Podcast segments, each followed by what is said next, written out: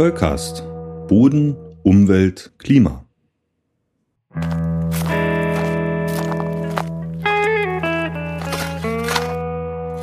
Zollcast. Boden, Umwelt, Klima. Maja, was war denn das eigentlich? Ich glaube, wir haben ein Intro, oder? Uh, ich glaube auch, ich glaube auch. Wir haben was organisiert bekommen. Das ist ja unglaublich. Es hat so ein bisschen was von Better Call Saul, die Gitarre ist drin und so. Aber bevor wir jetzt wieder versinken in, in Eigenlob, ähm, herzlich willkommen erstmal zum äh, Soul Talk, zur aktuellen Folge des Soul Talk. Ich bin Christoph und mit mir hier im digitalen Soulcast Studio ist natürlich wieder die liebe Maya aus Wien. Hallo, hallo. Äh, Maya, du bist mal wieder treibende Kraft des Fortschritts bei uns gewesen, denn das Intro ist äh, zwar nicht direkt auf deinem Mist gewachsen, aber du hast doch äh, vermittelt. Kannst du uns mal was zu den Leuten sagen, die für uns dieses tolle Intro äh, komponiert haben? Wer ist denn das? Woher kennst du die? Ähm, die beiden Komponisten sind Arne de Vries und Ulf Becker. Ähm, die beiden kommen auch aus Leer und waren mit mir in einer Stufe. Ähm, ich bin mit dem Arne sehr gut befreundet und ähm, kriege immer wieder mit, dass er halt mit Ulf auch Sachen aufnimmt, ein paar Lieder schreibt, ähm, Lieder auch selber schreibt. Und die jammen immer ein bisschen zusammen und als ihr dann ankamt und meintet, ihr wolltet unbedingt ein Intro, ein Intro haben und ein Outro, ähm, meine ich so, ja dann äh, vermittel ich doch und frag die beiden mal, ob die Lust haben, was für uns zu machen. Und äh, das hatten sie und ich glaube jetzt keine drei Wochen später, keine zwei Wochen später haben wir ein ähm, Intro nur für uns, super cool. Ähm, ja, wir sind auf jeden Fall richtig, richtig doll Fans und äh, sind echt dankbar, dass die beiden das gemacht haben. Auch mit der Qualität, das ist richtig, richtig cool. Ja, auf, auf jeden Fall. Ich, ich äh, freue mich, freue mich so, und äh, das jetzt schon angeteased, Outro kommt auch noch, aber wir wollten ja. euch das jetzt nicht vorenthalten und euch mal einfach mitnehmen. Und auch nochmal an der Stelle großes Dankeschön an dich, Maya. Du bist wirklich Treib, äh, Triebkraft des Fortschritts bei uns. Das kann man nicht anders sagen. Erst das Dialogformat, was, was richtig gut angekommen ist, das muss ich mal sagen. Also wir haben äh, tolles Feedback aus der Community bekommen. Da sage ich auch gleich noch einiges dazu. Und ähm, die Hörerinnenschaft wird auch immer größer. Äh, das kann man, glaube ich, feststellen. Und deswegen jetzt an alle da draußen, die das jetzt gerade hören, mal ein Appell. Wenn ihr das jetzt hört, und zwar du, ja genau du, der du das gerade hörst in diesem Moment, mal ganz kurz Pause machen und in dem Podcast-Programm auf Spotify, Podcast Addict etc. einfach mal diesen Podcast bewerten. Macht das ruhig ehrlich. Ich will gar nicht vorgeben, wie ihr den bewerten sollt und so, aber äh, Bewertungen für diesen Podcast helfen uns einfach auch sichtbar zu werden und entsprechend in den Vorschlagslisten aufzutauchen. Und das wäre, glaube ich, gut. Ähm, wir wollen nicht alle davon überzeugen, diesen Podcast zu hören. Wir wollen uns auch hier nicht auf Krampf verbiegen. Wir machen das, was wir hoffentlich einigermaßen gut können und was uns gut passt und so. Aber um das Leuten präsentieren äh, zu können, müssen wir halt auch wirklich in den Rankings erscheinen und die Algorithmen, die lassen das halt nicht anders zu, als wenn man da entsprechende Bewertungen hat und so. Deswegen Einfach macht mal kurz die 10 Sekunden Pause und bewertet uns, äh, sonst geht's hier jetzt nämlich nicht weiter. Ne? Also ich mache hier jetzt nicht weiter, bis ihr uns nicht bewertet habt. Ähm, das ist auch für mich die sechste Folgen, Stunde. teilen. Ja, das genau. Super. Das wäre echt super. Da und eine gute Bewertung wäre natürlich auch besser als eine schlechte. Also ja, gerne ja. die vollen fünf. Wem, wem sagst du das mal? Ja, natürlich. äh, wirklich, wirklich Höchstleistung vollbracht. Ja, ähm, das äh, so, so weit äh, zum Einstieg. Ähm, wir müssen natürlich, und das haben wir uns ja auch als Anspruch gesetzt, immer noch mal ähm, auf Rückmeldungen eingehen aus der Community, beziehungsweise so Sachen, die noch offen waren aus den letzten Folgen nachbereiten. Wir sind ja keine wir sind keine äh, Urprofis und natürlich, wir sind auch Menschen, wir machen mal Fehler. Und der erste Fehler ist mir direkt nach der Aufnahme aufgefallen. Ähm, Habe ich mich ins Bett gelegt, dann geschlafen und bin mitten in der Nacht schweißgebadet aufgewacht weil, und habe geschrien, Markus Schulte!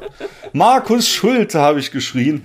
Und äh, der Hintergrund ist der, ähm, ich habe tatsächlich einen Fehler gemacht. Ich habe seine Website falsch gesagt. Das ist nicht wissensblog.de, sondern wissenblog ohne s.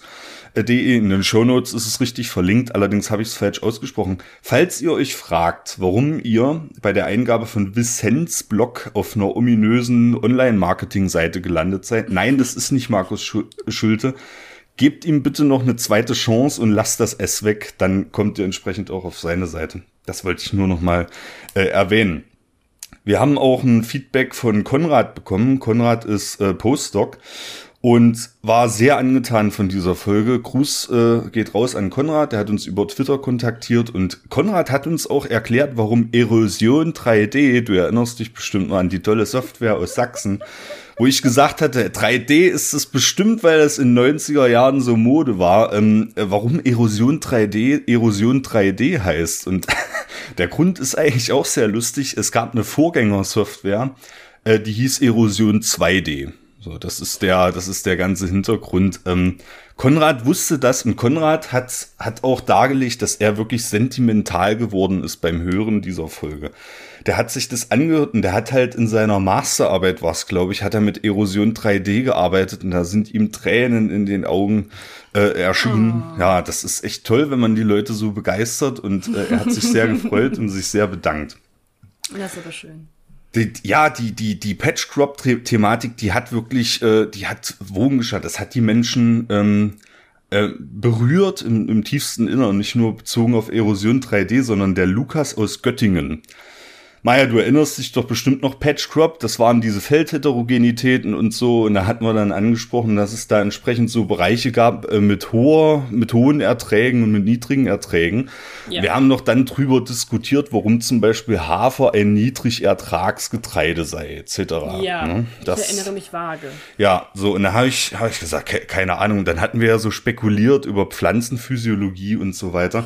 Und in dem Moment hat der Lukas aus Göttingen das gehört und da ist ihm äh, die Hutkrempe hochgeklappt beim Hören. Ne? Da hat er dann, da hat er gesagt, ne, nee, er, er, er hat das sehr, sehr nett formuliert. Er hat uns äh, gedankt für die, für die Folge und hat uns aber eine tolle E-Mail geschrieben. Vielen Dank, lieber Lukas, wo er auch ähm, äh, nochmal selbst in dieses Experiment reingegangen ist, Patch Crop, weil er gesagt hat, äh, er hat Bodenkunde studiert, aber mit einer Spezialisierung eben auf Agrarwissenschaften.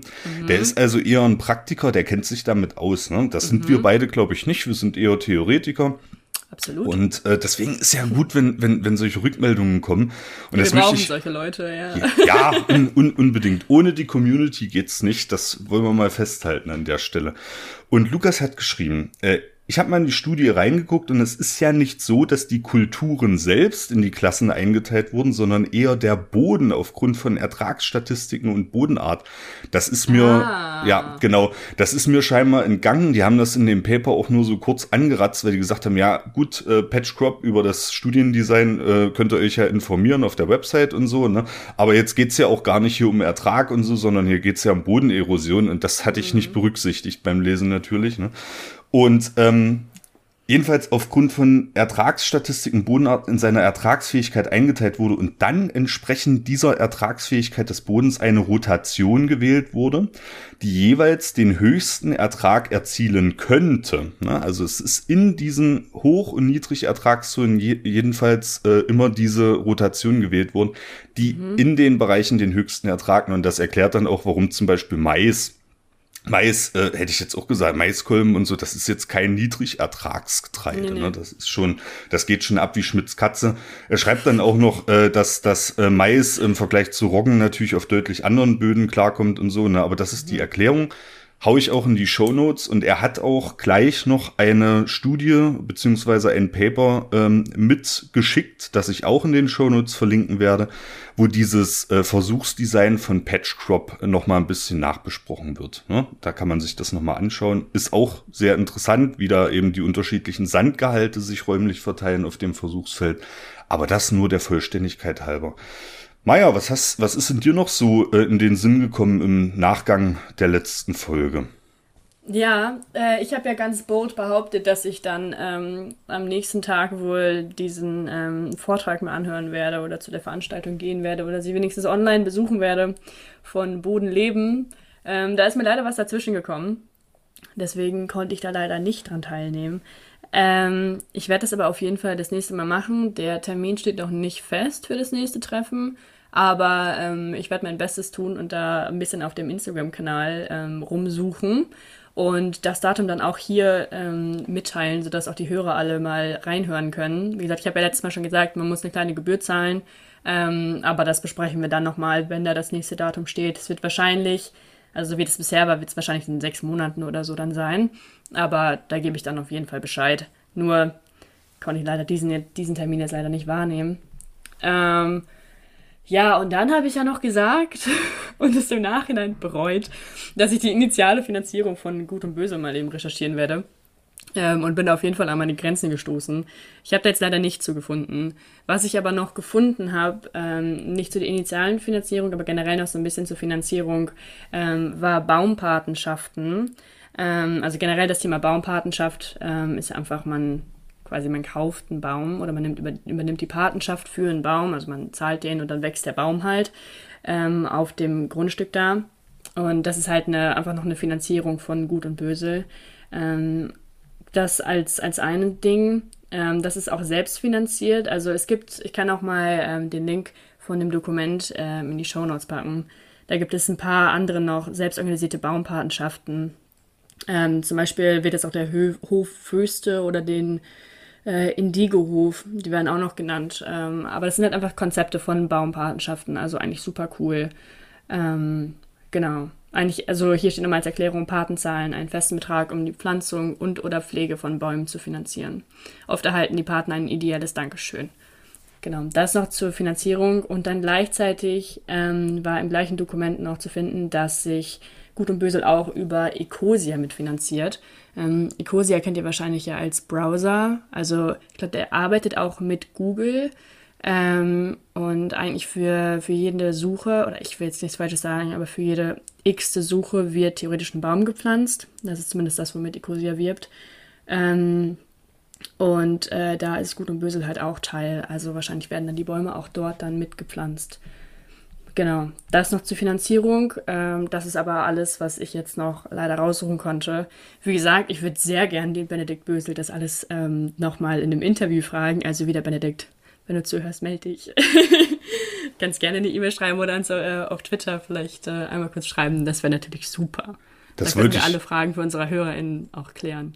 Ja, das, das, das, das wollte ich äh, gerade sagen, Benedikt Bösel. Melde dich bei uns ohnehin wegen des Interviews und leg dann gleich mal noch deine Finanzen offen. Das, das äh, wäre so.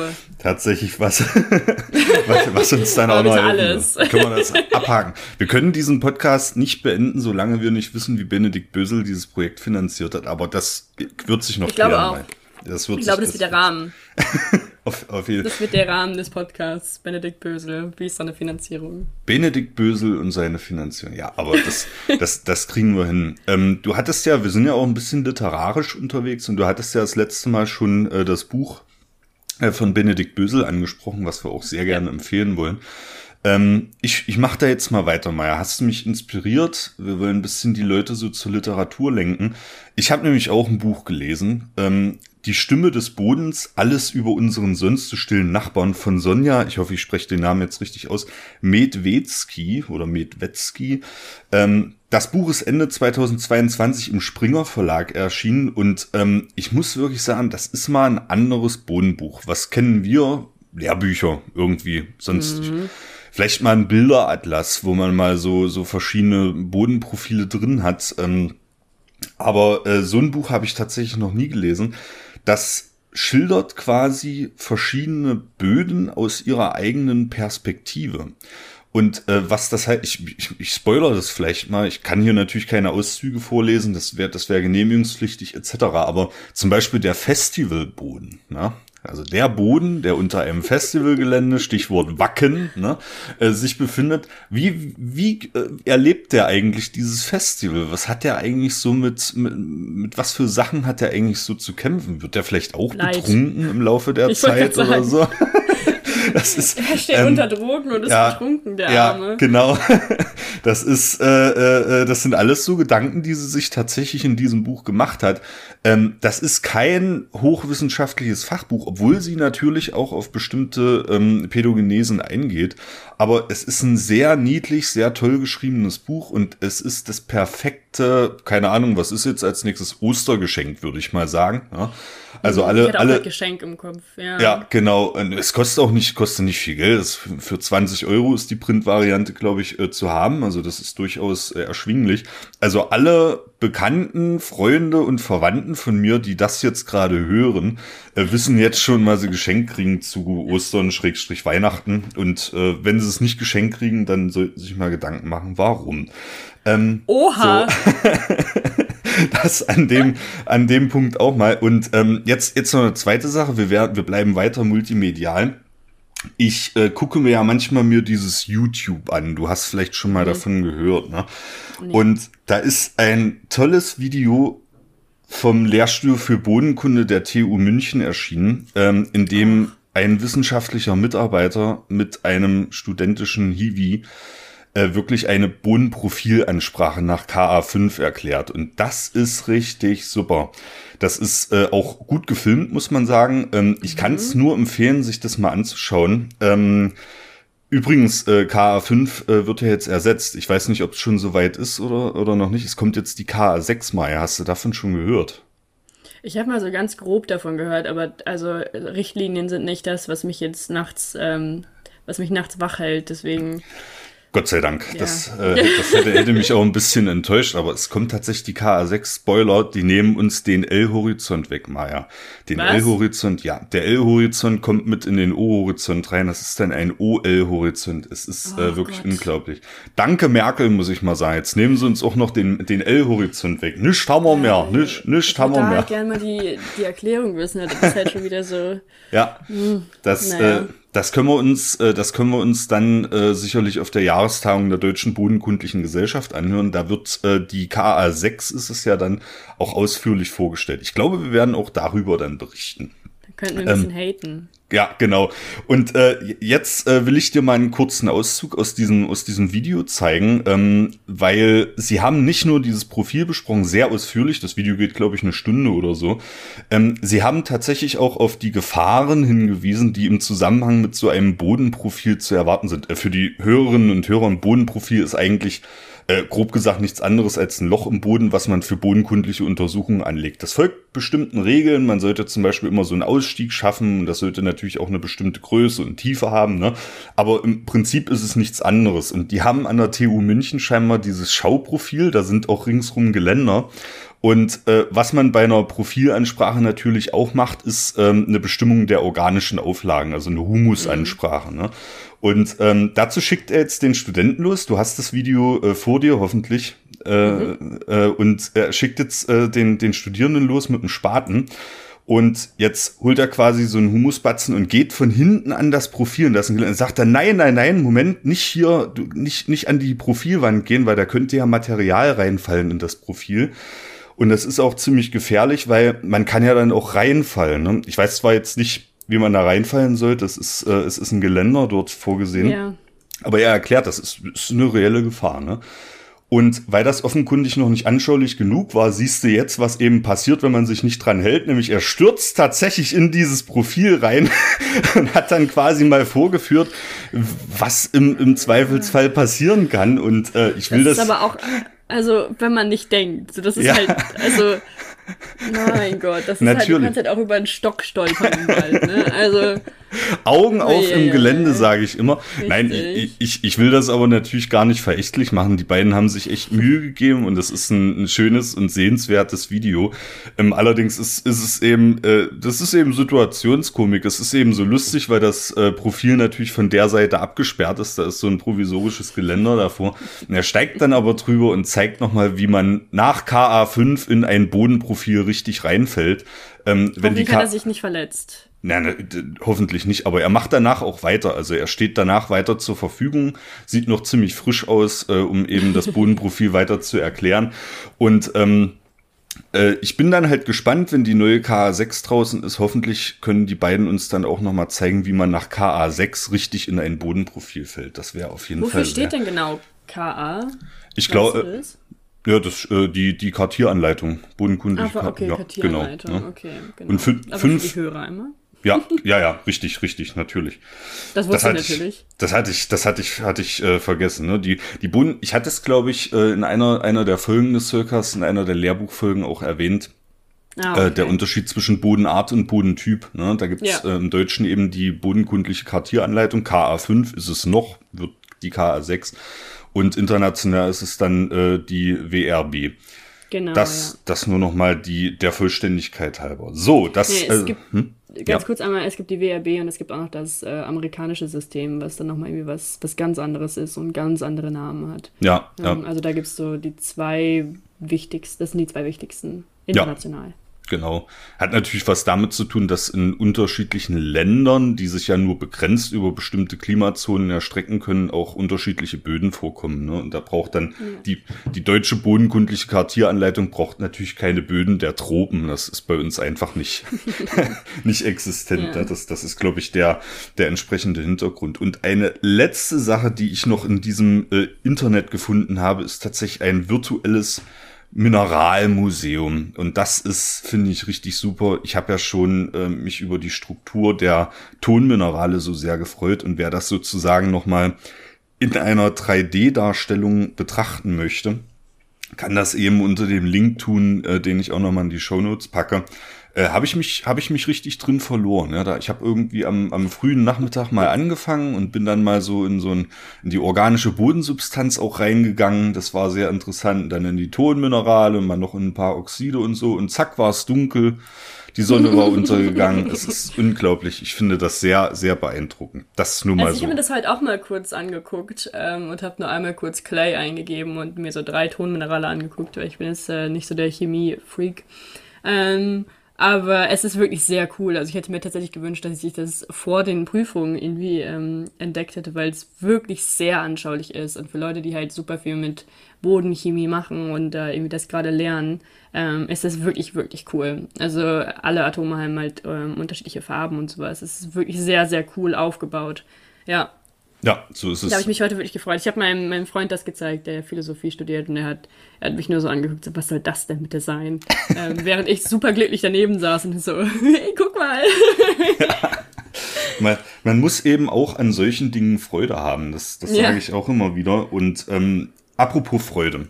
Maja, ich wir, Aha. wir machen ja immer eine kleine eine kleine Vorbesprechung und äh, grundsätzlich freue ich mich, dass wir hier dieses dieses Gespräch immer miteinander haben. Das ist, glaube ich, auch ein Privileg, das wir beide äh, haben. Ne? Wir wir können uns hier, wir haben das Privileg, uns sozusagen in diesem zeitlichen Rahmen über Sachen zu unterhalten, die uns faszinieren, die wir gerne machen und können das dann auch noch veröffentlichen und andere dran teilhaben lassen. Das ist Ja. ja auch schon fast philosophisch gedacht, ne? Aber es ist, es ist tatsächlich eine, eine, ein schöner Umstand. Und deswegen, weil das so ist, Maya, freue ich mich jetzt besonders darauf, was du vorbereitet hast. Ich sag, ich sag's noch nicht, worum es geht, aber wir haben hier ein gemeinsames Pad mit, mit Shownotes und so. Und wenn ich, wenn ich da reingucke, was du, ähm, was du hier zusammengesucht hast, dann würde ich sagen, das kannst du fast als Dissertation einreichen. Das ist ja sehr unglaublich. Ja. Also, und das Thema ist äh, so interessant. Ähm, ja, Maja, ich übergebe jetzt einfach mal an dich. Klär, klär uns mal auf, worum geht's? Was hast du da, was hast du damit zu tun? Und ja, erleuchte uns. Oh. Ähm, das Thema ist an sich erstmal Phytomining. Es sagt wahrscheinlich den wenigsten Leuten wirklich was, beziehungsweise den wenigsten Leuten, die sich noch nie mit Boden auseinandergesetzt haben.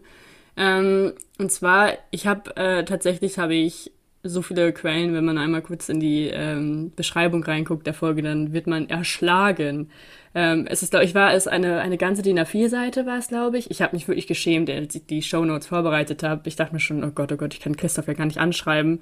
Ähm, das wird ja der Hauptteil der Folge. Hintergrund ist allerdings, dass ich ähm, darüber meine Bachelorarbeit geschrieben habe, letztes Jahr. Ähm, und es ist natürlich nur ein Bruchteil meiner Bachelorarbeit. Es war eine Literaturarbeit, leider keine praktische. Ähm, und ich habe nicht alles jetzt in die Podcast-Folge mit reingenommen, was ich in der Bachelorarbeit hatte. Aber nichtsdestotrotz äh, ist natürlich viel dabei. Es ist auch viel detailliertes Zeug. Ähm, ich werde nicht alles jetzt äh, aufdröseln. Ich glaube, dann schlafen unsere Zuhörer und Zuhörerinnen irgendwann ein. Bei so einem Aber- spannenden Thema, Ja. wie soll man da Es geht einschlafen? irgendwann auf die Proteinebene, Christoph. Es ist, es ist viel, es ist Oh, detailliert. die Bereitet Protein- euch vor. Prote die Proteinebene ist meine Lieblingsebene, Maya. Also wirklich, das ist äh, super spannend. Lich, lich los. Ich freue mich. Super. Also Phytomining, ähm, es geht generell geht es ja so ein bisschen um den äh, Abbau von Rohstoffen. Und wir kennen das ja zum Beispiel alle aus Lützerath jetzt, da wird Braunkohle abgebaut. Ähm, in Asien werden ähm, seltene Erden abgebaut. Das sind, ich muss das extra nachgucken, dritte Gruppe des Periodensystems. Stimmt das, Christoph? Ja. Es stimmt, er nickt. Wunderschön. Ähm, dieser Abbau ist super belastend für die Umwelt. Und es geht, wie man ja auch Folge 3 des Soilcasts hört, ähm, über Literat. Und es geht eigentlich so ein bisschen darum, wie man trotzdem an diese Elemente kommen kann, ohne dass man eigentlich die gesamte Umwelt äh, zerstört. Genau, also irgendwas Schonenderes. So, und da kommt Phytomining ins Spiel. Erstmal, um überhaupt zu verstehen, was Phytomining an sich ist, sollte man einmal den Begriff der Phytoremediation angucken. Ähm, einmal Phyto heißt Pflanze auf Griechisch, Remedium ist korrigieren auf Latein. Also man korrigiert durch die Pflanze. Das ist erstmal so das grobe Konzept. Ähm, es werden Schadstoffe aus der Umwelt von den Pflanzen aufgenommen. Dadurch sind weniger Schadstoffe in der Umwelt. Klingt erstmal sehr logisch, richtig? Das klingt logisch. Das klingt sehr logisch. Das Ding ist, Phytomining ist eine Unterkategorie von Phytoremediation. Ähm, beim Phytomining, beim Phytomining geht es darum, dass man halt diese Pflanzen, die man dann ja geerntet hat und die diese Schadstoffe haben, verbrennt, weiterverarbeitet und aus diesen Schadstoff, ähm, Schadstoffen in der Asche etwas erschafft. Grob. Ähm, das kann man zum Beispiel mit Nickel machen, das habe ich in meiner Bachelorarbeit ähm, halt literarisch untersucht. Das heißt, Pflanzen nehmen Nickel auf, werden verbrannt und weiterverarbeitet und dann hast du halt am Schluss Nickel als Metall, als Element und kannst das weiterverarbeiten, ohne dabei die ganze Erde eigentlich abzutragen und äh, einen riesigen Umweltschaden zu hinterlassen. Das ist erstmal das Konzept von Phytomining. Ähm, das gibt es ungefähr erst seit 1983 und zwar wurde es eingeleitet von Rufus Lee Cheney. Das ist ein US-Amerikaner, der sehr, sehr, sehr, sehr, sehr, sehr, sehr viel dazu geforscht hat ähm, und das auch immer noch tut. Der ist spezialisiert auf Nickel und Cadmium. Ähm, das ganze Konzept vom Phytomining wird auch Biomining oder Biomining genannt. Und das Wichtige dabei ist, und das ist auch der Unterschied zur Phytoremediation, dass nicht die Verbesserung der Umwelt im Vordergrund steht, sondern eigentlich der ökonomische Wert. Das ist, macht das jetzt natürlich alles wieder ein bisschen tragischer. Ähm, aber es ist ja nun mal leider so, wenn es irgendwie nicht ökonomisch tragbar ist, dann wird es auch nicht umgesetzt. Also wir leben nun mal leider immer noch im Kapitalismus. Ähm, deswegen geht es hier um Phytomining. Weil es auch vor allem spezieller ist als Phytoremediation, wie, weil, wie gesagt, es ist ein, eine Unterkategorie. So, ich habe jetzt ja schon gesagt, Pflanzen nehmen Schadstoffe auf oder generell Elemente. Was für Elemente kann man, kann, können aufgenommen werden? Christoph, hast du eine Idee? Mm, du hast ja gerade schon über Nickel gesprochen. Das mhm. würde ich, würde ich einmal auf jeden Fall dazu. Hey. Hm, was für, was für Elemente? Ähm, es ist ja sicherlich auch bezogen natürlich auf die seltenen Erden, die du gerade so angesprochen hast. Jetzt guck, jetzt Ja. gucke ich mal gerade ins äh, ins Periodensystem äh, der Elemente. Äh, da zählen ja auch die Lanthanoide und Actinoide quasi dazu. Äh, allerdings sehe ich hier kein Element, wo ich jetzt persönlich sagen würde, okay, das kommt in signifikant hohen Dosen erstmal vor, als dass sich da eine Akkumulation lösen würde. Aber du klärst mich bestimmt gleich auf und belehrst mich Ja. eines Besseren, oder? Zu der, zu der Konzentration im Boden kommen wir gleich.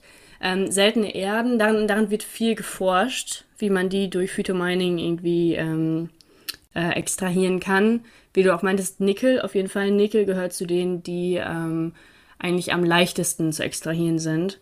Ähm, die meisten Pflanzen, die das, die generell diese Schadstoffe aufnehmen können, davon können, glaube ich, 75 Prozent können Nickel aufnehmen. Also Nickel ist da relativ easy zu extrahieren.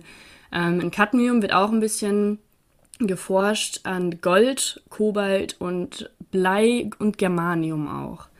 Ähm, ich glaube, Germanium habe ich sogar gelesen, dass es in Freiburg, ich hoffe, das ist jetzt nicht äh, falsch, in Freiburg geforscht wird. Ähm, genau, also da gibt es äh, auch auf jeden Fall Potenzial. So, und dann fragt man sich, okay, wenn man das alles schafft, was hat man, was für Voraussetzungen braucht man denn? Wieso, wieso geht es dann vielleicht auch nicht überall? Und erstmal ganz grob, natürlich muss das Element im Boden sein. Also es muss da vorhanden sein, sonst kannst du es auch nicht extrahieren.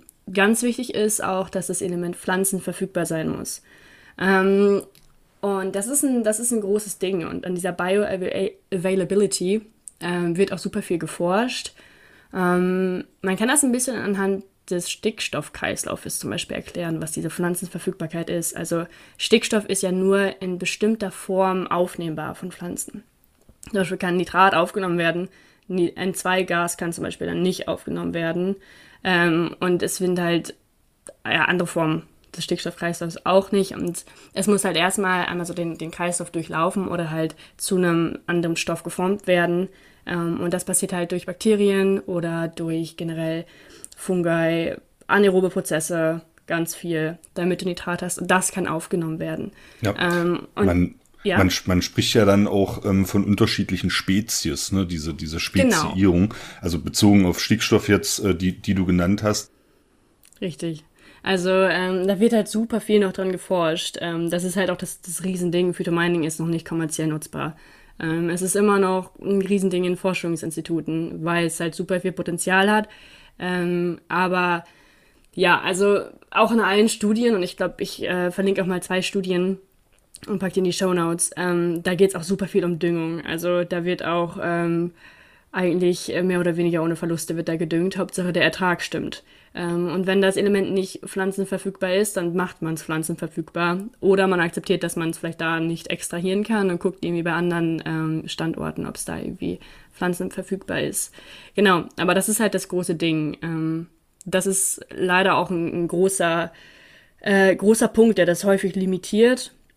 Ich habe ja gerade schon den Rufus Lee ähm, Shenny ähm, angesprochen der forscht halt vor allem bei Cadmium an der Bioavailability und der macht das halt schon seit 40 Jahren.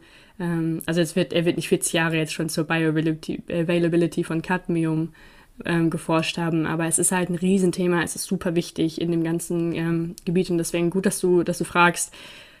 Ja, es ist, äh, ja, da wird dann nicht mehr so viel auf die Umwelt geachtet. Ähm, Hauptsache der Ertrag stimmt. Leider.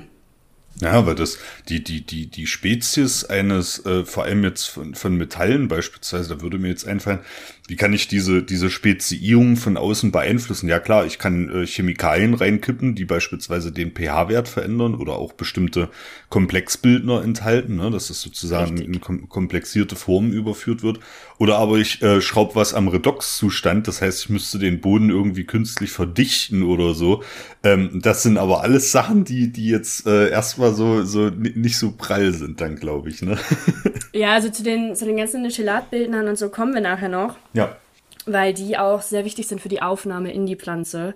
Ähm, das sind aber ähm, Stoffe, die eigentlich in der Pflanze schon sind. Ähm, die werden dann nicht nochmal extra dazu zu dem Boden hinzugefügt. Genau, aber ja, leider ist bei dem Konzept schon eher so das Ding, also wir gucken, dass wir hier Ertrag rausholen. Ähm, was ja eigentlich auch nicht die falscheste Herangehensweise ist bei dem Punkt. Aber dazu kommen wir auch noch. Ähm, dann, wir haben gesagt, wir brauchen einmal das Element und das Element muss bioverfügbar sein, oder pflanzenverfügbar. Und dann brauchen wir Pflanzen. So, die Pflanzen brauchen eine hohe Toleranz. Wenn du eine normale Pflanze, was heißt, ist eine normale Pflanze, aber wenn eine x-beliebige Pflanze auf ähm, einen Boden setzt, der zum Beispiel super viel Nickel hat, dann wird die Pflanze da womöglich einfach nicht wachsen, weil alle Stoffe irgendwann toxisch sind in zu hohen Dosen. Ähm, auch wenn sie für die Pflanze essentiell sind, können sie irgendwann toxisch werden. Das ist äh, ganz, ganz wichtig. Und deswegen brauchst du eine Pflanze, die eine extrem hohe Toleranz hat gegenüber diesem Stoff. Ähm, und diese Pflanzen nennt man Hyperaccumulator oder Hyperakkumulatoren. Ähm, und das sind Pflanzen, wie das Wort auch schon sagt, die nehmen extrem viel von diesem Stoff auf ähm, und speichern das halt ab. Und das ist das ganze Prinzip der Pflanze. Ähm, die Definition für Hyperakkumulatoren sind, dass 0,1% der trockenen Biomasse ähm, ist von dem Element halt ist. Also wenn du die ganze Masse hast, sagen wir 100 Gramm, dann sind 0,1% 0,1 Gramm sind halt dieses Element. Das, das ist, klingt jetzt erstmal nicht viel, aber ich glaube, auf, auf die Fläche betrachtet, ne, du stellst sich ja jetzt da nicht nur eine Einzelpflanze vor, sondern, äh, was weiß ich, ein ganzes Feld oder einen ganzen Bereich, der mit diesen Pflanzen dann zugesehen ist. Ich glaube, da kannst du schon was rausholen, oder? Richtig, richtig. Ähm, das ist halt noch das Ding, man, man guckt ja so ein bisschen, wie man den Ertrag steigern kann. Das heißt, wie möglichst viel aufgenommen werden kann. Ähm, Deswegen werden da auch super viele Studien zu gemacht, welche Pflanze denn jetzt am meisten aufnehmen kann. Das, das variiert von Pflanze zu Pflanze. Ich habe jetzt auch schon Studien gelesen, wo irgendwie 400 Kilogramm über ein Jahr ähm, aufgenommen werden kann. Äh, ich weiß gerade die Hektarzahl nicht, aber es war auf jeden Fall eine beachtliche Menge. Ähm, deswegen diese 0,1 Prozent. Das ist nicht wenig. Ja, dann stellt sich natürlich die Frage, wo wird das denn durchgeführt oder wo kann das durchgeführt werden? Ähm, ich habe mir das sehr, sehr, sehr speziell bei meiner Bachelorarbeit auf Ultramafic Soils angeguckt. Ähm, das sind Böden, die vulkanischen Ursprungs sind und sehr viel Nickel ähm, enthalten. Und äh, das, da möchte ich jetzt aber gar nicht zu sehr ins Detail reingehen, weil ähm, das würde komplett den Rahmen sprengen. Da müsste ich meine gesamte Bachelorarbeit vorstellen. Ähm, es wird aber halt daher da durchgeführt, wo viele dieser Elemente sind. Bei den Ultramafic Soils ist das halt super viel so ähm, um den äh, pazifischen Feuerkreis herum, also auch so ein bisschen Südostasien und sowas. Da, wo halt auch jetzt schon super viel abgebaut wird, weil da ja diese, diese super wichtigen Mineralien sind, ähm, wird da natürlich auch eher noch Phytomining angebaut oder versucht. Ähm, es gibt aber teilweise auch halt in Europa was, wie gesagt, also in Freiburg wird ein bisschen geforscht, in Sachsen, ähm, und eine Studie, die ich auch verlinken werde, ist in Albanien tatsächlich. Und da haben die auch schon richtig, richtig gute Erfolge. Ähm, ja, genau, Christoph guckt gerade ganz überrascht. Äh, das ist die Studie von Barney et al. Die habe ich auch analysiert in meiner Bachelorarbeit. Ähm, genau, und äh, deswegen, es wird, eigentlich könnte man überall so ein bisschen was rumforschen. Das ist eigentlich ganz cool. So, und dann halt, von wem wird es durchgeführt. Das ist natürlich dann immer so ein bisschen das Ding. Man ahnt es schon, wenn es um Ertragssteigerung geht. Es wird von den großen Firmen durchgeführt. Nein. dann irgendwie, ja, ja, ja, ja. Ach was. wer, Sie wer probieren sich auch gedacht? ein bisschen aus. Ja, richtig. Also es sind halt viele Forschungsprojekte von Universitäten, aber vor allem dann halt auch die großen Firmen, die natürlich daran Interesse haben, weil äh, man kann es ja auch super verkaufen, ne? Also hey, wir reißen nicht mehr die, den Boden auf, sondern wir machen das jetzt super schonend. Ähm, verkauft sich halt besser, ne? Als Lützerer 2.0. Ja, weil, weil, weil jetzt eben, äh, du hast ja das, das, äh, die Phytoremediation am Anfang auch angesprochen. Das ist ja tatsächlich eine, eine, eine ähm, Bodensanierungsmethode, die tatsächlich auch nachhaltig ist. Da nimmst du, ja. ähm, so, so, so, soweit ich informiert bin, nimmst du da halt, es geht nur für bestimmte ähm, Spurenelemente, für bestimmte ja. Bodenschadstoffe, ne? Nimmst du einfach die Pflanzen, baust die an. Die Methode ist nicht sehr effizient, weil sie sich natürlich auf den Wurzelraum beschränkt, bla bla blub und so, ne? Aber ähm, Phytoremediation Remediation, da sagen die Leute, okay, ist nachhaltig. Dann kommen die Leute an und sagen, ah, jetzt machen wir Phytomining. Das ist ja genauso nachhaltig, aber vielleicht doch nicht oder so. ja, richtig, ja. Ja, das ist halt das Ding. Also man nimmt halt sehr schön die Elemente raus und das kann halt dann als nachhaltig beworben werden. Es ist halt aber so ein bisschen das Ding, ähm, wie du das halt in der Praxis machst. Also wenn du extrem viel Dünger drauf kippst, ähm, dann ist es irgendwann auch nicht mehr nachhaltig. nachhaltig. Und ähm, je nachdem, was du dann halt mit dem Ele gewonnenen Element anstellst, ist dann halt auch vielleicht nicht mehr nachhaltig und so. Ähm, deswegen, das Konzept an sich ist eigentlich ganz cool, aber man sollte es schon wirklich dann auch echt kritisch beäugen. Das auf jeden Fall, ja. Wichtig, dass du es ansprichst. Ähm, wir haben jetzt ja über diese, diese Hyperakkumulatoren gesprochen. So, und jetzt kommt das Ganze, die Aufnahme mehr oder weniger im Detail. Ich sage extra mehr oder weniger, wenn ich wirklich sehr ins Detail gehen würde, dann würden unsere Hörer irgendwann abschalten. Das kann ich dir absolut garantieren, Christoph. Ähm, deswegen machen wir es mehr oder weniger im Detail. Ähm, ich möchte nämlich keine Leute abschrecken, die keine Ahnung von ähm, Biochemie haben oder von Bodenchemie. Deswegen, wir machen es so, dass hier jeder mitkommt. Ähm, deswegen wird das auch ein bisschen langsamer erklärt. Also der Ablauf in in den Hyperakkumulatoren ist so, dass man ja theoretisch einmal ähm, unterscheiden kann in die Aufnahme in der Rhizosphäre und in die Prozesse in der Pflanzenzelle. Ähm, man kann es auch so differenzieren, dass man sagt, ähm, es geht einmal um die Mobilisierung des Stoffes und da sind wir wieder bei der Pflanzenverfügbarkeit. Ähm, dann geht es um die Aufnahme, also die, eigentlich die, die Translocation von Boden in Wurzel ähm, die Verlagerung innerhalb der Pflanze, weil der Stoff muss irgendwie aus den Wurzeln in die Pflanze bzw. in die Blätter gelangen. Ähm, und da dann die Sequestrierung, das heißt, dort wird es gespeichert in den Blättern und dann halt noch die Toleranz, dass die Pflanze nicht daran stirbt, dass sie diesen Stoff in sich trägt. So, das sind erstmal, das sind die ganz, ganz, ganz groben ähm, Begriffe. So, das Ding ist, ich habe jetzt ja viel über die Rhizosphäre ähm, erzählt. Das Problem ist bei, bei Phytomining, dass man wirklich sehr wenig darüber weiß, ähm, wie das bei der Rhizosphäre aussieht. Man weiß generell wenig über die Rhizosphäre, obwohl sie sehr, sehr, sehr wichtig ist ähm, in der Bodenwissenschaft. Es wird super viel dran geforscht, aber man weiß halt echt noch nicht so viel im Vergleich zu anderen Themen. Ähm, das gleiche ist halt bei den ähm, Hyperaccumulators. Man weiß wenig. Ähm, deswegen habe ich in der Bachelorarbeit auch sehr wenig dazu geschrieben. Ähm, genau, das ist ein bisschen schade, aber ähm, es wird dran geforscht. Also wahrscheinlich wissen wir in fünf Jahren ähm, schon ein bisschen mehr, wie das funktioniert, wie genau diese, diese Aufnahme funktioniert. Ähm, ich habe ja vorhin schon gesagt, dass ich das alles anhand von ähm, Nickel gemacht habe. Ich möchte jetzt aber nicht zu sehr ins Detail gehen. Ähm, aber es ist halt, wie wir vorhin gesagt haben, es fängt halt an mit der Mobilisierung. Also Nickel muss pflanzenverfügbar sein.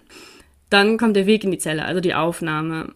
Mm, und zwar gibt es da Proteine, die die Elemente von der Wurzelregion in die Pflanzenzelle transportieren. Und da ist man auch extrem viel am Forschen. Ähm, diese Proteine können halt zum Beispiel ähm, auch Liganden sein. Ähm, es sind auch es sind Molekülverbindungen ähm, zu einem Metallion. Und diese Liganden würden das halt dann von den Wurzeln ins Blatt transportieren. Ähm, das passiert in den Pflanzen übers ähm, Xylem, also in dem Stamm von der Pflanze, werden dann hochtransportiert und in der Pflanze gelagert. Ähm, das kann aber auch über Chelatbildner ähm, passieren. Man braucht also diese, diese bestimmten Stoffe. Und dann geht es vor allem over, ähm, um die, das muss ich jetzt einmal auf Englisch ausdrücken, Overexpression of Genes. Das bedeutet, ähm, dass von manchen Proteinen oder von manchen Stoffen sehr, sehr viel hergestellt wird, damit auch viel transportiert werden kann.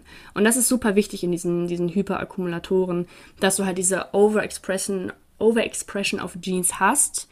Das heißt, es werden manche Gene werden halt und also manche Gene und Genexpressionen werden stärker ausgebildet, dadurch werden mehr Stoffe gebildet und dadurch werden mehr, wird mehr Metall durchs Xylem transportiert. Und diesen Begriff Overexpression of Genes findet man immer und immer, immer wieder in den ganzen Studien und es ist super wichtig, dass man, dass man den einmal im Kopf hat.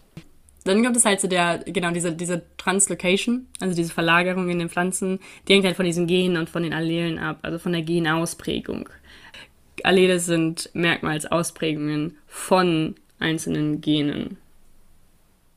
Ähm, so, man hat halt ähm, da noch diese, es gibt, es ist alles kompliziert. Es gibt Transmembrane Transporter. So. Und die nehmen jetzt den Stoff, den die Liganden und Chelate aufgenommen haben von der Wurzel, äh, von, von dem Boden in die Wurzel. Und diese Transmembranen Transporter, wie der Name schon sagt, die transportieren halt den Stoff durch Membranen hindurch. Das heißt, die können auch schön einmal in die, in die Pflanzenzelle rein und irgendwo in der Pflanzenzelle den Stoff ablagern. So, und diese Transmembranentransporter, ähm, die gehen schön durch, oder sind im Xylem, sind sehr schön, gehen ins Blatt und speichern das da. Ähm, und die sind von Pflanze zu Pflanze unterschiedlich. Und ähm, da muss man wieder sagen, das ist je nach Pflanze mehr oder weniger gut erforscht. Ähm, eigentlich aber sehr wenig. und ähm, diese Pflanzen, diese, diese Transmembran, äh, Transmembran-Transporterproteine haben auch alle ganz ähm, unterschiedliche Namen. Es gibt zum Beispiel die HMA4 oder die MATE-Proteine. Ähm, und das sind halt alles so Proteingruppen, die dort ähm, genau diese, diese Verlagerung ähm, machen. Die sind teilweise, bei manchen Pflanzen ist es so, dass die dann nicht nur für ein Element zuständig sind. Das bedeutet, dass jetzt ähm, bei, bei so einer Nickelaufnahme dieses Protein nicht nur für Nickel zuständig ist, sondern zum Beispiel gleichzeitig auch Zink aufnehmen kann.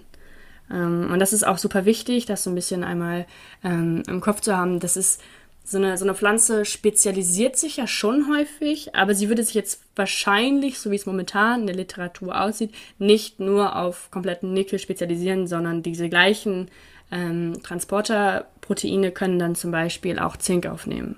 Ähm, das heißt, man hat da Wechselwirkungen und das ist eigentlich an sich super cool. Soweit passt es?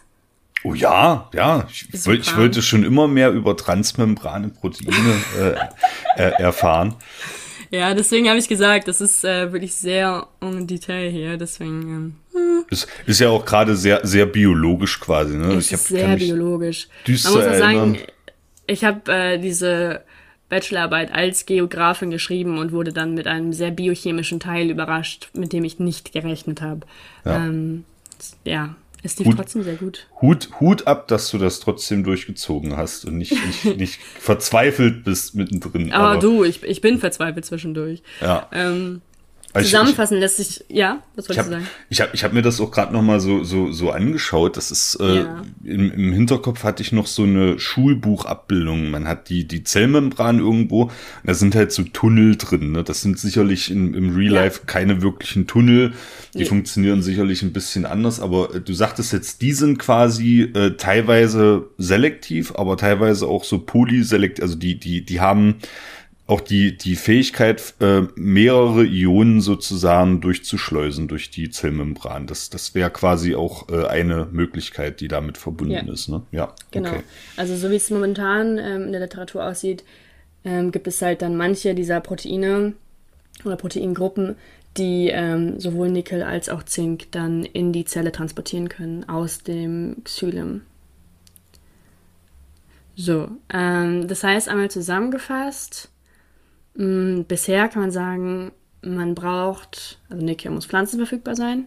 Man braucht diese Liganden, die ähm, Metallionen formen oder Molekülverbindungen zu Metallionen formen können. Ähm, oder Chelatbildner. Es sind Teile von Säuren. Ähm, die transportieren das Element aus dem Boden in die Wurzel von der Pflanze. Das heißt, dann ist es in der Pflanze. Und ähm, dann braucht man ganz bestimmte Proteine, das ist dieses Overexpression of Genes, ähm, die als Transporter in der Pflanze tätig werden.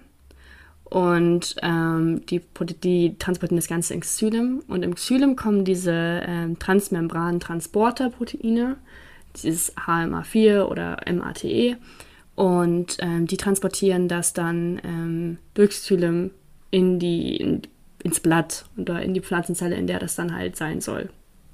Das einmal so als kurzer Recap. Ähm, das sind auch alles, so genau muss man das eigentlich auch alles gar nicht wissen, wenn man sich dafür jetzt auch nicht so krass interessiert.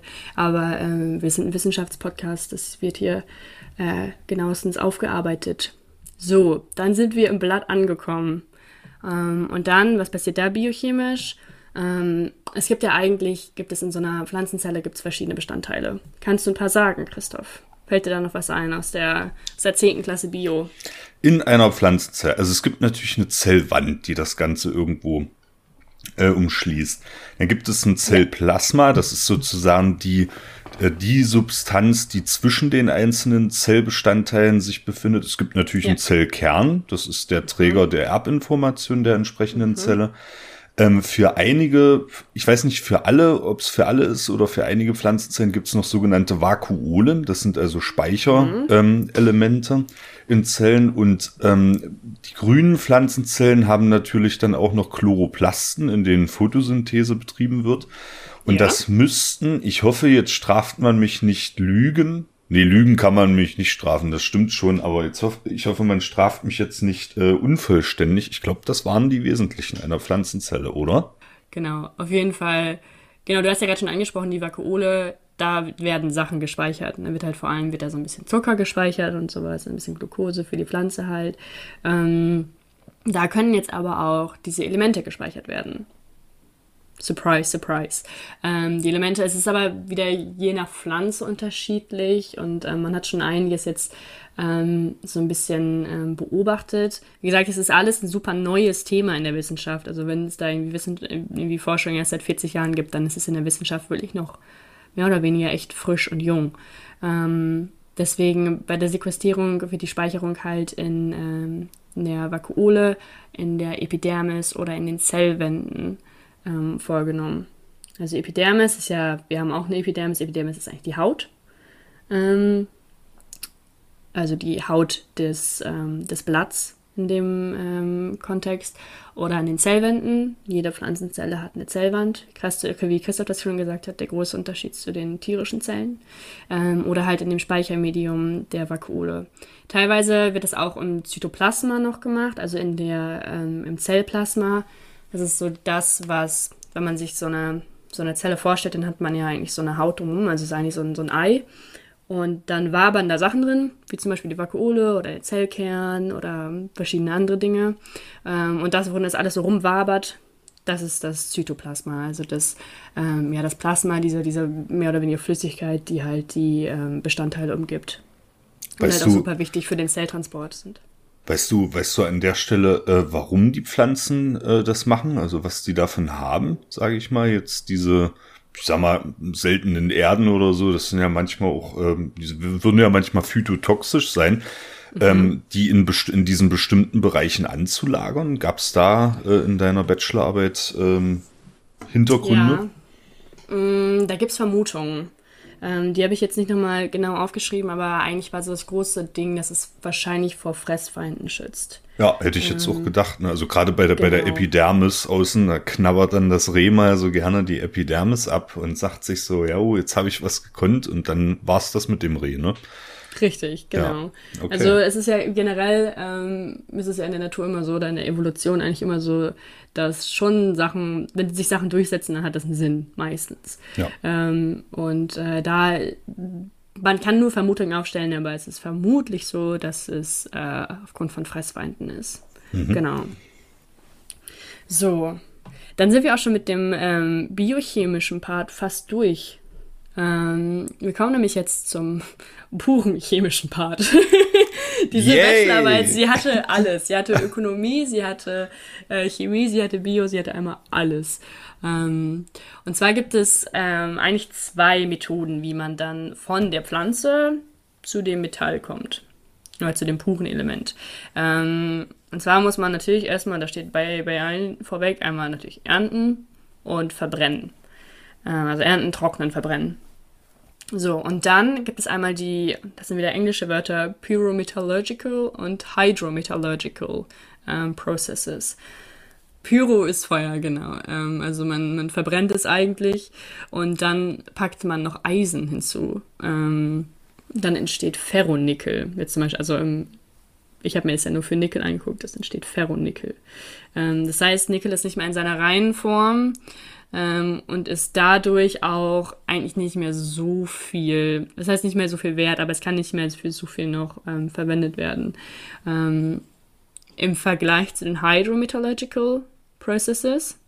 Und ähm, da wird's halt, wird die Biomasse ähm, getrocknet, verbrannt und gewaschen mit Wasser erstmal und dann werden Säuren hinzugegeben. Hauptsächlich ist es dann ähm, Schwefelsäure, also H2SO4. Ähm, dann wird es nochmal gewaschen und dann hast du am Ende Nickel. Das heißt, eigentlich wäschst du alles, was nicht löslich ist, wäschst du aus der Pflanze heraus. Ähm, und das ist halt dann das Nickel. Also die ganze Biomasse kommt weg und die ganze, also die ganze Asche, Kohlenhydrate, alles raus. Am Ende hast du Nickel.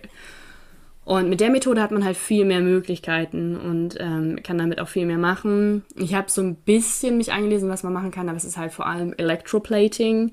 Ähm, also es wird halt in der, ähm, in der Mikrotechnologie für Handys und sowas wird der Nickel gebraucht und das könnte man theoretisch dafür verwenden. Warum sage ich theoretisch? Weil es ist natürlich super teuer. Ähm, da kommen wir später nochmal zu. Der ganze Prozess ist extrem aufwendig ähm, und dauert auch ein bisschen. Aber da gibt es eigentlich ganz coole Sachen. Da habe ich unten auch nochmal die ganzen Quellen dazu verlinkt. Ähm, die Papers sagen nochmal viel, viel, viel mehr aus als das, was ich jetzt sage. Also wenn sich jemand dafür interessiert, dann kann es da gerne nochmal nachlesen. Ähm, genau, aber so viel einmal zu diesen beiden Methoden. Hast du noch Fragen, Christoph? Du guckst Nö, fragend. Das, das, das, das leuchtet mir ein. Ich habe jetzt nochmal äh, Fer Ferronickel äh, nachgeschlagen. Das wäre quasi so eine, so, eine, so eine technische Legierung, ähm, die ähm, ja sicherlich gebraucht wird, um auch Nickel oder Eisen von mir aus äh, mal zu, zu transformieren. Ne? Aber du sagtest, es ja. ist, nicht so, ist nicht so günstig, wenn man das dann quasi äh, aus dieser Schlacke heraus äh, erhält. Ne? Ja, es kann halt nicht mehr so viel weiter ähm, verarbeitet werden mhm. wie pure Nickel. Ja. Genau. So. dann ähm, ist ein bisschen die Frage, warum wird das nicht gemacht? Also wenn es halt, wenn es so cool ist und wenn es so, so schonend ist und wenn es eigentlich alles durch Pflanzen machbar ist, wenn Pflanzen auch schon selbst die Kraft haben, diese Metalle aus dem Boden rauszuziehen und halt zu speichern, ohne daran zu sterben, also eigentlich ja die Umwelt zu verbessern, warum wird das so wenig unterstützt oder warum passiert das so wenig? Ähm, es ist einmal teuer und es ist langwierig. Das, ist, das sind die Hauptpunkte, warum das so wenig passiert oder warum man jetzt erst auch dran, also dran forscht. Ähm, durch normalen Abbau hat man halt einen viel schnelleren und einen viel höheren Ertrag. Ähm, dann gibt es halt so ein Ding, es gab jahrelang ähm, ein Patent auf Phytomining von einer bestimmten Firma und es wurde gar nicht genutzt. Dieses Patent hat halt extrem lange alle Forschungen in jeglicher Art unterbietet.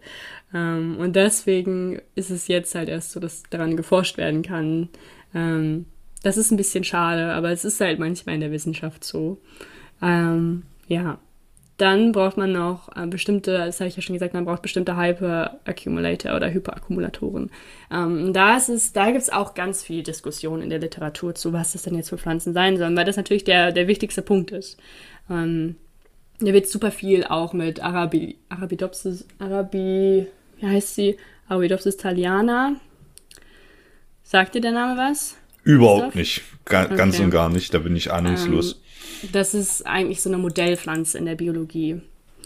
Ähm, und aus der Gattung auch noch ein paar andere Pflanzen, an denen super viel geforscht wird. Ähm, also ich glaube, jeder, der mal Bio studiert hat, kann den, kennt den Namen und kann den wahrscheinlich auch besser aussprechen als ich. Ich hatte nur zwei Kurse in Bio, aber da wurde er auch schon häufiger mal gedroppt. Der ist äh, sehr bekannt, wird halt so als Modellpflanze eigentlich häufig benutzt, häufig dann auch in Versuchen. Das Problem ist aber bei den Hyperakkumulatoren, du musst es halt auf dem Feld machen. Also du hast ja eigentlich hast du ein Feld, da packst du dann Pflanzen drauf und dann guckst du, wie viel die aufnehmen das Ding ist halt, das sind ja keine Laborbedingungen. Das heißt, du kannst ja nicht jede Pflanze hinpacken. Das heißt, eigentlich, um eine Invasion ähm, äh, zu verhindern, muss die Pflanze, Pflanze heimisch sein. Und da gibt es natürlich angepasste Pflanzen. Also ich hatte jetzt auch ähm, in meiner Bachelorarbeit ein paar Pflanzen, die halt auch auf diesen Ultramathic Soils sowieso schon heimisch sind und halt dann diesen, diese Toleranz für Nickel dann auch sowieso schon mitbringen, was ja super wichtig ist. Ähm, und die können dann halt auch da diese Sequestrierung und die, die Extrahierung vornehmen. Ähm, aber es ist halt super wichtig, dass man da nicht einfach irgendeine Pflanze aus einem anderen Ökosystem auf die Fläche ballert und dann sagt, okay, und jetzt nimmst du bitte alles auf, weil die Pflanze breitet sich womöglich aus und zerstört das ganze Ökosystem. Ähm, halt auch noch super viel drüber geredet wird, sind GMOs. Ähm, da ist es halt so, wenn man Pflanzen genetisch verändert, also genetically modified organisms, äh, organisms dafür steht ja GMOs, ähm, dann kann es halt auch sein, dass sie dann manche, ähm, dass sie tolerant gegenüber manchen Herbiziden oder sowas ja auch sind. Also das kann man ja alles so verändern, wie man das möchte. Und das ist halt extrem kritisch angesehen. Ähm, einmal aus einem ethischen Punkt ja. Und bei so Herbiziden ist es halt so, es kann halt auch wieder sein, dass die Pflanze sich extrem stark ausbreitet ähm, und dann verdrängst du eigentlich die komplette, das komplette heimische Ökosystem. Deswegen da auch ein großes Ding, da wird viel drüber geredet, ob man das machen sollte. Es gibt einige Forscher, die da sehr für sind, andere, die wirklich stark dagegen sind. Ähm, ja, ist ein Ding, da müssen, ich weiß nicht, ich glaube, über GMOs kann man nochmal eine ganze eigene Folge machen, weil es ähm, wirklich sehr, sehr, sehr komplex ist, vor allem der ganze ethische Part. Ähm, ja, aber muss man halt dann auch aufpassen. Das ist ein Punkt, den man verändern könnte. Man könnte sagen, okay, wir verändern die Pflanze so, dass sie richtig, richtig viel Nickel aufnehmen kann. Ähm, könnte man machen, muss man nicht. Ja. Ähm, dann der Punkt, dass sie halt viel aufnehmen kann, ist extrem wichtig. Und ähm, ich habe ja vorhin gesagt, das definiert so ein bisschen die Hyperakkumulatoren. Also wenn die 0,1% der trockenen Biomasse als das Element haben, dann gelten sie als das. Und dann gibt es natürlich auch manche, die es besser können, manche, die es weniger gut können. Daran wird, wie gesagt, viel geforscht. Ähm, da gibt es aber auch ähm, ein paar Faktoren, um das ein bisschen zu zu beschreiben. Es gibt einmal den Bioconcentration Factor und den Translocation Factor. Der Bioconcentration Factor ist halt genau das, was die Hyperakkumulatoren sind. Also wie viel von der Biomasse ist denn jetzt dieses Element? Also wie hoch ist die Konzentration in der Pflanze? Und dann den Translocation Factor, das ist tatsächlich, wie viel dann auch ähm, translocated wird, also wie viel verlagert wird von der Wurzel ins Blatt. Das ist halt auch ein bisschen wichtig, weil wenn sich alles an den Wurzeln akkumuliert, dann hast du da auch keinen Gradienten mehr, das heißt, es wird auch nichts aufgenommen. Das leuchtet ein, ja. Ja, deswegen muss es ins Blatt transportiert werden. Ähm, und vor allem, weil es im Blatt halt auch dann unschädlich ist. Weil es da ja dann schön in der Vakuole gespeichert ist. Oder in den Zellwänden und so und nicht einfach irgendwo rumwabert. Genau, das sind halt wichtige Faktoren, um halt dann einen guten Hyperaccumulator zu bestimmen. Ähm, und da ist es dann, also wie gesagt, die Forschung ist da dran. Ähm, aber solange man jetzt nicht diesen, man wird nicht den perfekten Hyperaccumulator haben, aber das ist wahrscheinlich auch noch zu, von Feld zu Feld unterschiedlich, weil Pflanzen sind ja jetzt nicht nur auf Nickel spezi äh, spezifiziert, sondern du brauchst halt dann auch für die bestimmte Bodenart die richtige Pflanze. So, und das, das kommen halt super viele Faktoren zusammen, bis man halt diesen, diesen guten Hyper-Accumulator hat und das braucht dann wieder Zeit und das braucht wieder Geld.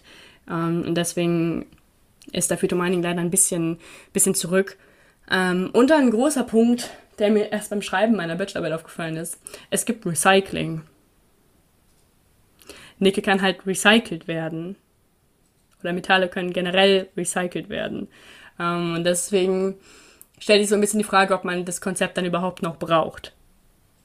Und ich habe damals in meiner Bachelorarbeit habe ich eigentlich so den Ausblick gegeben, es wäre halt wunderbar, wenn wir komplett aufhören würden mit dem mit dem Minen, also wenn wir komplett ähm, aufhören würden, die Erde aufzureißen, Ökosysteme zu zerstören ähm, und es halt schonender machen durch Phytomining und den Rest recyceln, weil wenn es nicht reicht, was wir schon haben, und beim Recycling geht da eigentlich immer ein kleiner Anteil verloren, ähm, die man dann ersetzen muss, dann wäre das halt so das nachhaltigste Konzept, was wir haben. Und das wäre ganz cool, wenn man das machen könnte. Aber alle Punkte davor sprechen dagegen. Es ist teuer, es ist extrem zeitaufwendig. Ähm, es muss auch super viel geforscht werden daran. Und der Ertrag ist sehr gering. Ich habe da einen Vergleich gemacht in meiner Bachelorarbeit. Das ist ähm, es ist halt eigentlich einfach, es ist nicht zu vergleichen eigentlich. es ist eigentlich ein bisschen Witz. Ähm, das ist halt echt schade, weil das Konzept an sich cool ist, aber es ist für den Kapitalismus nicht gemacht. Ja. Ähm, zum, zum Recycling möchte ich gern noch was äh, beisteuern. Ja. Ähm, weil das ist tatsächlich auch eine, eine, eine ganz interessante Diskussion, die geführt wird. Und das kann man, das muss man aber auch ein bisschen oder man kann es auch teilweise entkräften. Ähm, am, am Beispiel von Kupfer nehmen wir jetzt mal. Ne? Kupfer, ja. das, das korrespondiert natürlich mit diesen seltenen Erden. Also wir sind darauf ausgelegt oder wir wollen jetzt in Zukunft unsere Gesellschaft äh, weiter digitalisieren. Ich glaube, das steht außer Frage.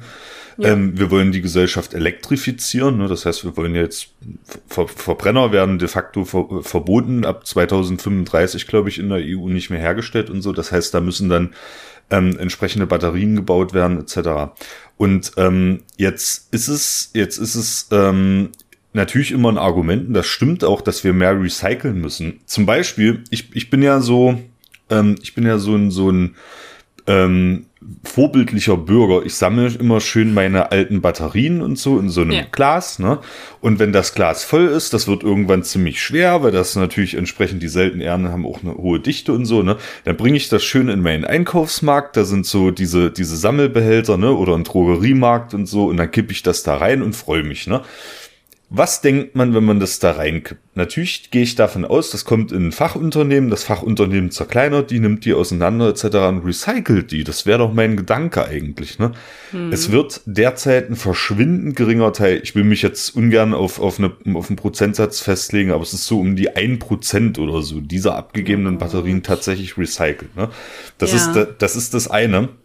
Also wir schöpfen da die Kapazitäten noch nicht ansatzweise voll aus. Und das zweite ist, äh, bezogen beispielsweise auf Kupfer. Ähm, wenn wir die Gesellschaft elektrifizieren wollen, wenn wir sie technologisieren wollen und so weiter, dann entsteht ein erhöhter Rohstoffbedarf tatsächlich. Und den kannst ja, du mit genau. Recycling alleine tatsächlich nicht decken. Das ist, das ist unmöglich, das ist auch äh, erwiesen, weil ähm, zum Beispiel Kupfer verbleibt eine gewisse Zeit im, ähm, sage ich mal, im Produktkreislauf. Ne? Da wird irgendein Produkt hergestellt, Kupferkabel oder so, und die verbleiben meinethalben 20, 30, 40 Jahre in diesem Kreislauf und dann stehen die erst zum Recycling zur Verfügung. Und da musst du dir also angucken, wie war denn der Kupferbedarf vor 20, 30, 40 Jahren? Wie viel Kupfer wurde mhm. da in Umlauf gebracht und wie hoch ist der heute? Und wenn ich dann weiß, dass zum Beispiel ein Elektroauto das x-fache an Kupfer benötigt äh, in der heutigen Zeit und ich ja meine Fahrzeugflotte idealerweise in Deutschland, sage ich mal, eins zu eins Verbrenner äh, Elektroauto umtauschen möchte und so, dann sehe ich eben tatsächlich, dass äh, das Recycling alleine nicht bringt. Ne? Ja, das ich ein bisschen, stimmt. da, da, da, da, da muss Recycling ist wichtig. Wir schöpfen da die Kapazitäten auch noch nicht voll aus, aber gleichzeitig wichtig ist eben äh, auch Forschung zu betreiben, zum Beispiel das Phytomining, ähm, das möglichst umweltschonend zu gestalten. Das hast du ja auch sehr ausführlich geschildert, ne? Ähm, um eben da den Rohstoffbedarf noch unterstützend zu decken in Zukunft. Ich glaube, das ist ein gutes genau. Plädoyer auch für diese Forschung in diesem Bereich. Ne? Genau, ja. Also ja, durch, durch steigenden Konsum und ähm, ja, steigende Technologisierung wird es halt nicht möglich sein, ähm, bei, dem, bei dem Bedarf jetzt zu bleiben oder halt den zu deckeln mit dem, was wir haben. Das stimmt, ja. Ähm, ich glaube, es ist dazu auch nochmal wichtig zu sagen, dass halt Recycling ja auch nicht überall gleich funktioniert. Ähm, manche Länder recyceln ja sehr viel. Ich glaube, Deutschland recycelt ja noch relativ viel. Ich bin nicht im Recycling-Game so drin, aber im Gegensatz zu anderen Ländern ähm, recyceln wir ja schon ein bisschen mehr. Ähm, ja, muss man halt sich auch ein bisschen im, im, Kopf behalten, dass es manchmal halt auch einfach nur so ein bisschen äh, in, in, ins Land gedumpt wird. Aber das ist ein anderes Thema. Das, ähm, da, mach, da machen wir jetzt wieder, ich muss jetzt, ich muss mir mal so ein Soundboard was? besorgen, dass das, das Fass, was wieder aufgemacht wird. Ja, Aber das, genau. das, das lassen wir jetzt mal zu. Ich wollte es nur der Vollständigkeit halber mal, äh, ich, nenne, ich nenne das dann wieder Nerd Talk. Ja, das ist so der, der, der Nerd Talk Recycling in dieser Folge. Schön ähm, kommt ein bisschen rum. Ja, also äh, definitiv ein interessantes Thema. Und als du gesagt hast, ich mache äh, Phytomining, da ist, ist mir, wie gesagt, da ist mir alles aus dem Gesicht gefallen. Das hat mich komplett äh, begeistert. Und ähm, schön, dass du so eine Bachelorarbeit schreiben konntest. Das ist ja auch ja. nicht selbstverständlich, dass man so ein cooles Thema bekommt, oder? Ja, ich habe halt, ähm, ich war halt ein bisschen lost und habe ich meinen ähm, Bodenprofessor gefragt und meinte so, ich würde halt irgendwie gerne, also entweder irgendwas mit Boden und Wasser oder Boden und Pflanzen machen. Und ähm, dann meinte er so, ja, also entweder irgendwie die Geschichte des, des Wasserkreislaufs oder sowas. Und ich war nur so, auf gar keinen Fall mache ich das. Ähm, oder halt Phytomining. Das würde ihn auch interessieren. Und ich war so, alright, machen wir das. Ist cool, habe ich noch nie was von gehört. ähm, ja, ich hoffe, ich habe euch das Konzept ein bisschen näher gebracht. Wenn da irgendwelche Fragen sind, dann ähm, schreibt gerne.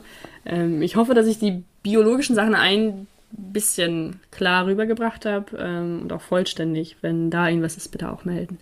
Ähm, genau. Ich wollte nur eine Sache noch erwähnen, ähm, und zwar, dass äh, einer, der sich sehr, sehr, oder ein Forscher, der sich sehr viel mit dem Thema auseinandergesetzt hat, der Anthony van der End, ähm, der auch sehr viele Paper dazu veröffentlicht, auch eigentlich vorgeschlagen hat, dass man das auf ähm, alten Tagebauland durchführen könnte.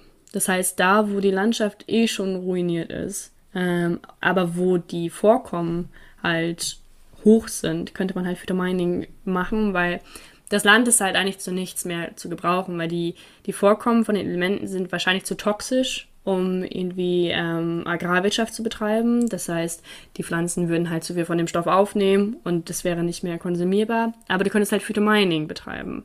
Ähm, und das ist eigentlich ein ganz cooles Konzept, weil es halt diese, diese eh schon verschandelten Landschaften verbindet mit, okay, dann versuchen wir jetzt noch das meiste rauszukriegen, aber auf eine schonendere Weise, damit wir die Umwelt nicht noch kaputter machen, als sie jetzt schon ist. Ähm, das finde ich eigentlich ein ganz, ganz cooles, ganz coolen Outblick. Outblick, wow, es fängt wieder an. Ausblick. ähm, oh Gott. Ähm, und ich habe auch mal ein Konzept gelesen. Ich habe jetzt versucht, es nochmal wieder zu ergoogeln. Mir fiel aber dieser Name nicht mehr ein. Ähm, und zwar, wenn man Phytomining betreibt, aber ähm, eigentlich mit, mit ähm, äh, essentiellen Nährstoffen für uns Menschen. Das heißt, man betreibt Phytomining so, dass man danach Vitamintabletten daraus machen kann. Vitamintabletten? Ja, also sowas wie Zink. Die meisten Menschen haben oh. eine, eine Zink-Deficiency. Ähm, und das ist auch sehr cool. Ich habe nur wirklich unfassbar wenig dazu damals ähm, gefunden, als ich meine Bachelorarbeit ähm, geschrieben habe, weil ich fand das ganze Thema so cool, dass ich kurz davor war, äh, darüber zu schreiben, um mein ganzes Thema nochmal zu ändern. Ähm, weil man damit halt, ja, es ist wahrscheinlich eine große Illusion, ähm, Aber man könnte damit halt echt viel, viel Leid auf der Welt wahrscheinlich auch ähm, verringern. Also ich meine, wenn es gibt super viele Länder, in denen eine hohe, hohen Anteil der Bevölkerung halt irgendwelche Deficiencies hat. Und wenn man das halt mit Phytomining hinkriegt, auf eine schonende Art, ähm, die aus dem Boden zu ziehen, dann wäre das halt unfassbar gut. Ja, das, das stelle ich mir gerade auch, äh, ja. stelle ich mir eigentlich cool vor, so in der Anwendung. Also mal ein bisschen, ich bin, ich bin ein kleiner Trekkie, ne? Ich habe immer so das Star Trek-Universum im Hinterkopf und so. Und da gehst du halt raus in solchen Gebieten und hast halt deine Zinkpflanze, die stellst du aufs Fensterbrett und so. Und wenn du ein bisschen Bock auf Zink hast, dann reißt halt ein Blatt ab und kaust es einfach mal. Das ist so mal so eine ich glaube, so Idealvorstellung. Nicht. ich glaube nicht. da muss wahrscheinlich auch wieder super viel weiterverarbeitet werden und so. Ja. Dann ist es wieder zu teuer. Man, man, man, man man wird ja noch träumen dürfen, Maja. Ja, aber richtig. das ist, das ist ein schöner, ein schöner Ausblick. Und ich finde es, ja.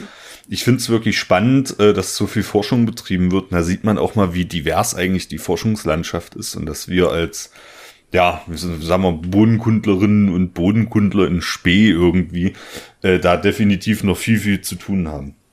Ich habe noch einen kurzen, ähm, kurzen Hinweis, und zwar, wer sich wirklich für das Thema interessiert und wer das vor allem sehr viel besser, ausführlicher und äh, wissenschaftlicher erklärt haben möchte, als ich das ähm, getan habe, kann sich einmal die, die Wissenschaftler Rufus Lee Cheney, Alan, Alan Baker und Anthony van der End einmal angucken. Das sind so die drei, die auf jeden Fall ähm, mehr oder weniger, also bei der Recherche, die ich gemacht habe, am meisten Forschung der betrieben haben. Vor allem die ersten beiden machen das seit Jahrzehnten, sind absolute Spezialisten auf dem Gebiet und der Anthony van der End macht auch, ich glaube, seit 2015 sehr, sehr, sehr viel ähm, zum Thema ähm, Nickel-Hyperakkumulatoren, vor allem in Südostasien, glaube ich.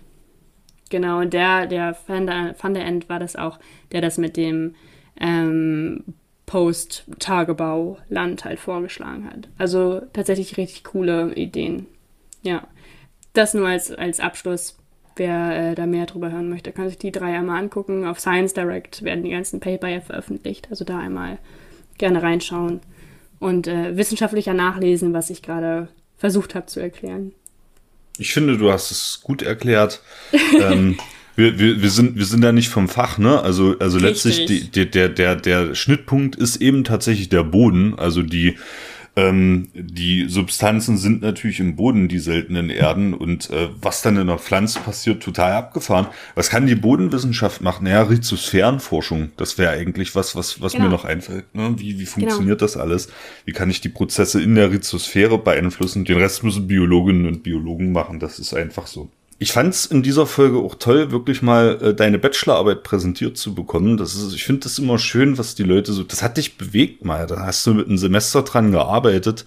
Ähm, und ich bin ein Freund davon zu sagen, äh, jedes, jedes Ding muss mindestens zwei Nutzen haben. Ne? So ein bisschen kapitalistischer Ansatz, aber ja. ähm, es ist was dran. So, die, man, das ist auch ein Grund tatsächlich, warum ich gesagt habe, irgendwann mal, ich mache diesen Podcast hast im Studium so viele Hausarbeiten geschrieben, Vorträge gehalten, irgendwas und das landet dann in irgendwelchen Schubladen und verstaubt. Ja. Nö, kann man doch noch mal aufbereiten, kann man doch hier noch mal äh, in die Welt äh, posaunen sozusagen und Menschen ja, damit nicht nur unterhalten, sondern vielleicht Denkanstöße geben und dass die Leute auch noch was dabei lernen. Ja, ne?